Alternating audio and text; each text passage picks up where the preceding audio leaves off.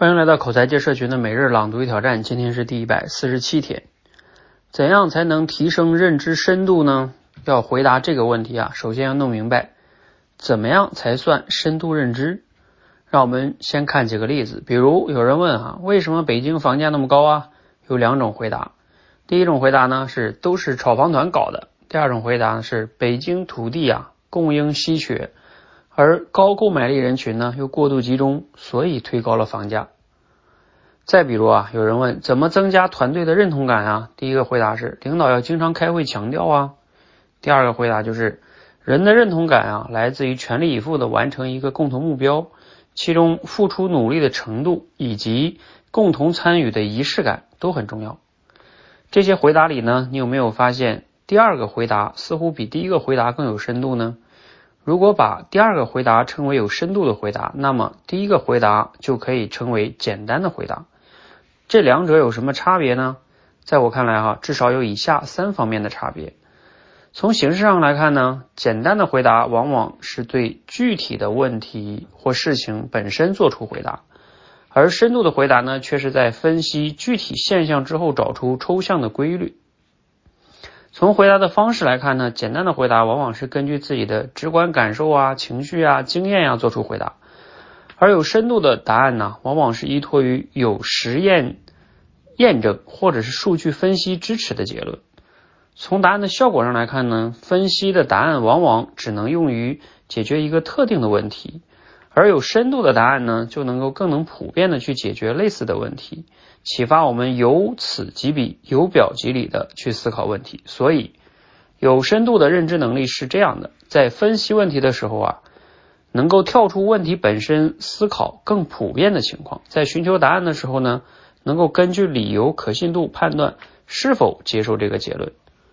好，以上内容呢，来自于程佳老师的《好好学习》这本书。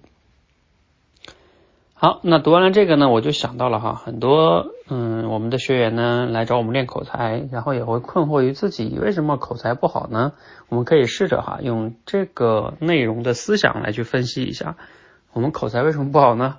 一些简单的回答呢，就类似于说，嗯，那肯定是我读书少啊，还有一些人说，嗯，那我就是天生的，还有的人说，因为我性格内向啊，哎，等等等等的。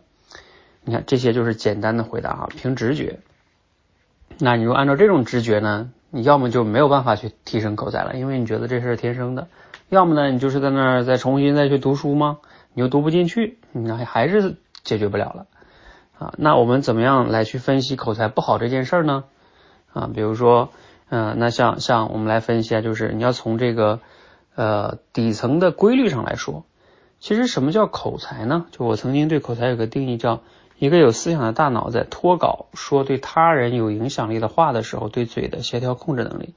那我在这个定义里边呢，就有三个关键词，一个是有思想，一个是嗯你要有这种脱稿表达的能力，还有呢就是你说出的这个思想还能对对方产生影响力。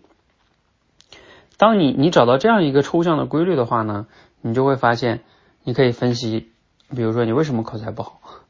一方面是你脱稿的表达能力不好，就是假如说你脑子里有想法，但是你的这个想法呢，你无法去在脱稿的情况下，尤其是面对很多众人的时候，有时候由于你紧张，你紧张你就什么都说不出来了，是吧？你就比如说有些人在私下里说话挺好的呀，是吧？包括你让他写东西也能写出来，但是只要是面对众人，他就说不出来了。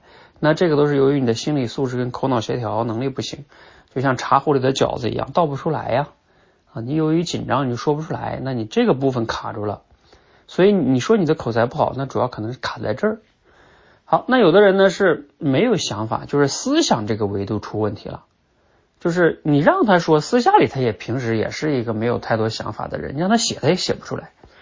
那你看这个是思想这方面出问题了，而那怎么样才能有思想呢？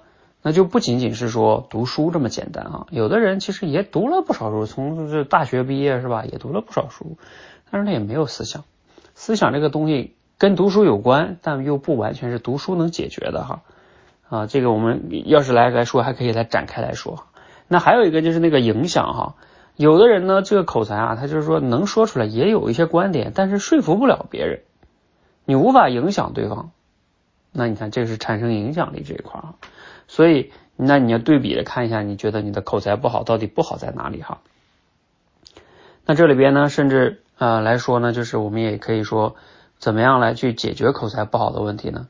啊，那就是通过这三个方面去去解决哈。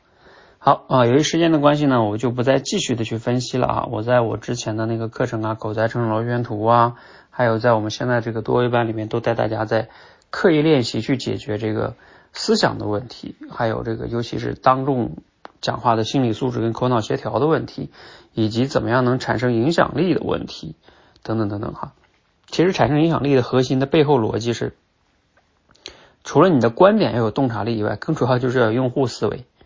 啊，你要真正能去说到用户心里去，说到别人的心里去，才有可能去让人家觉得你说的是对他有用的，他才开始关心。他关心了之后，然后还要就是你表达的观点要有逻辑性、有说服力哈，然后能真正能他觉得嗯，你说这个好像还挺严谨的，是吧？挺靠谱的啊，这样才能慢慢的去影响别人哈。当然要影响别人，还有还有别的维度哈，比如说啊，你说的有感情 啊，其实感情也非常重要。